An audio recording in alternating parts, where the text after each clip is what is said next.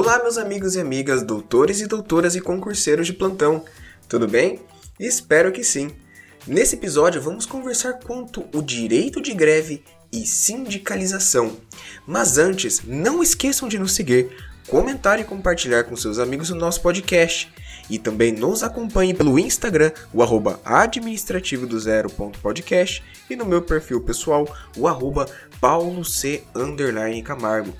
Pessoal, este episódio é realizado em parceria com a página Simplificando Direito Penal. Você já pensou em potencializar os seus estudos? Com o e-book Penal na Veia, você terá acesso a 350 questões de concursos públicos e detalhe, todas comentadas e atualizadas, tanto na parte geral quanto na parte especial do direito penal. Então, se você deseja adquirir, é só clicar no link da descrição deste episódio. Olha, esse tema quanto à sindicalização e direito de greve é um tanto quanto curioso, porque poderíamos discutir tanto no Constitucional do Zero quanto aqui. Peraí, pessoal.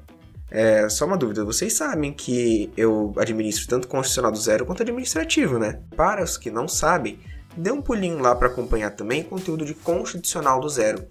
Direito administrativo e direito constitucional se casam, se conversam a todo momento. Então, não deixe de acompanhar por lá também, tá bom? Mas é isso, vamos que vamos, minha gente. Quando falamos de sindicalização e direito de greve, a atual Constituição Federal traz os temas como garantias constitucionais de aplicabilidade plena, ou seja, independe de legislação específica para ser exercitado. Como a nossa linda Constituição reconhecida por ser uma Constituição cidadã, ela trouxe uma grande alteração, pois até então a sindicalização era vedada aos servidores públicos estatutários, seletista e aos empregados das instituições paraestatais. Tais vedações jamais foram recepcionadas pela nossa Carta Suprema há que destacar que os militares das Forças Armadas e dos estados, Distrito Federal e territórios não têm direito à sindicalização nem direito de greve, conforme vedação dada nos artigos 142, parágrafo 3, inciso 4 e artigo 42, parágrafo 1, ambos da Constituição Federal, que assim disciplinam. Artigo 142, parágrafo 3 então vamos lá. 142. As Forças Armadas, constituídas pela Marinha, Exército e Aeronáutica, são instituições nacionais permanentes e regulares, organizadas com base na hierarquia e na disciplina, sob a autoridade suprema do Presidente da República e destinam-se à defesa da pátria, à garantia dos poderes constitucionais e por iniciativa de qualquer destes da lei e da ordem. Parágrafo 3. Os membros das Forças Armadas são denominados militares, aplicando-se-lhe, além das que vierem a ser fixadas em lei, as seguintes disposições. E agora um inciso. Ao militar são proibidas a sindicalização e a greve. Por sua vez, o artigo 42 assim disciplina os membros das polícias militares e corpo de bombeiros militares, instituições organizadas com base na hierarquia e disciplina, são militares do Estado, do Distrito Federal e dos territórios. Parágrafo 1.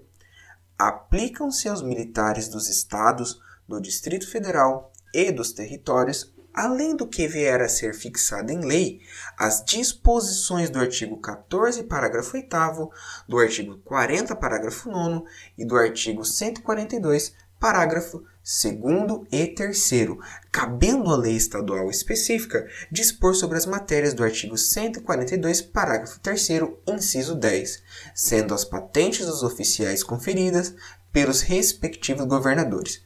Então vamos lá. É, o artigo 42, parágrafo 1, ele vai equiparar os militares, os policiais militares e o corpo de bombeiro militar como é, a, a noção de militar que o próprio artigo 142 traz. Então, no 142 é vedado as Forças Armadas, né? Constituída pela Marinha, Exército e Aeronáutica. Já o artigo 42 falou assim: nesse conceito de militar também entram as polícias militares e o corpo de bombeiro. Então, todo esse grupo é vedado a greve e a sindicalização. Mas não somente isso. Esta vedação ainda foi estendida aos policiais civis e aos demais servidores que atuem diretamente na segurança pública, na área de segurança pública. E essa extensão foi dada por meio do agravo em recurso extraordinário número 654432, se não me engano, de Goiás. Quanto aos demais servidores públicos, naquilo que couber, aplicam-se as normas gerais quanto à sindicalização. Podemos mencionar, por exemplo, o próprio artigo 8 inciso 8 da Constituição, pelo qual veda a dispensa do sindicalizado a partir do registro da candidatura de cargo de direção ou representação sindical e, em caso de ser eleito suplente, é vedada a dispensa até um ano após o final do mandato, salvo hipótese de falta grave. Quanto à greve, este assunto é bem controvertido. Isso porque não há lei específica para regrar a greve dos servidores públicos, de modo que o STF vem aplicando nos mandados de injunção a lei de greve do trabalhador comum, devido à lacuna legislativa existente. Outro dois pontos muito importantes de serem destacados é que o direito de greve estende-se também para os servidores em estágio probatório, uma vez que não se pode exonerar ou punir severamente com uma falta grave um servidor que aderiu ao movimento para reivindicar melhores condições de trabalho. O outro ponto é que, apesar de tudo, apesar dessa fundamentação muito bonita, o STF também decidiu, por meio do recurso extraordinário 693456, que é constitucional o desconto dos dias parados em razão de greve do servidor. Pessoal, eu sei que o conteúdo de servidor público está sendo um pouco extenso, mas isso é necessário. Procurem doutrinas e reparem que a maioria possui um conteúdo extenso quanto ao tema.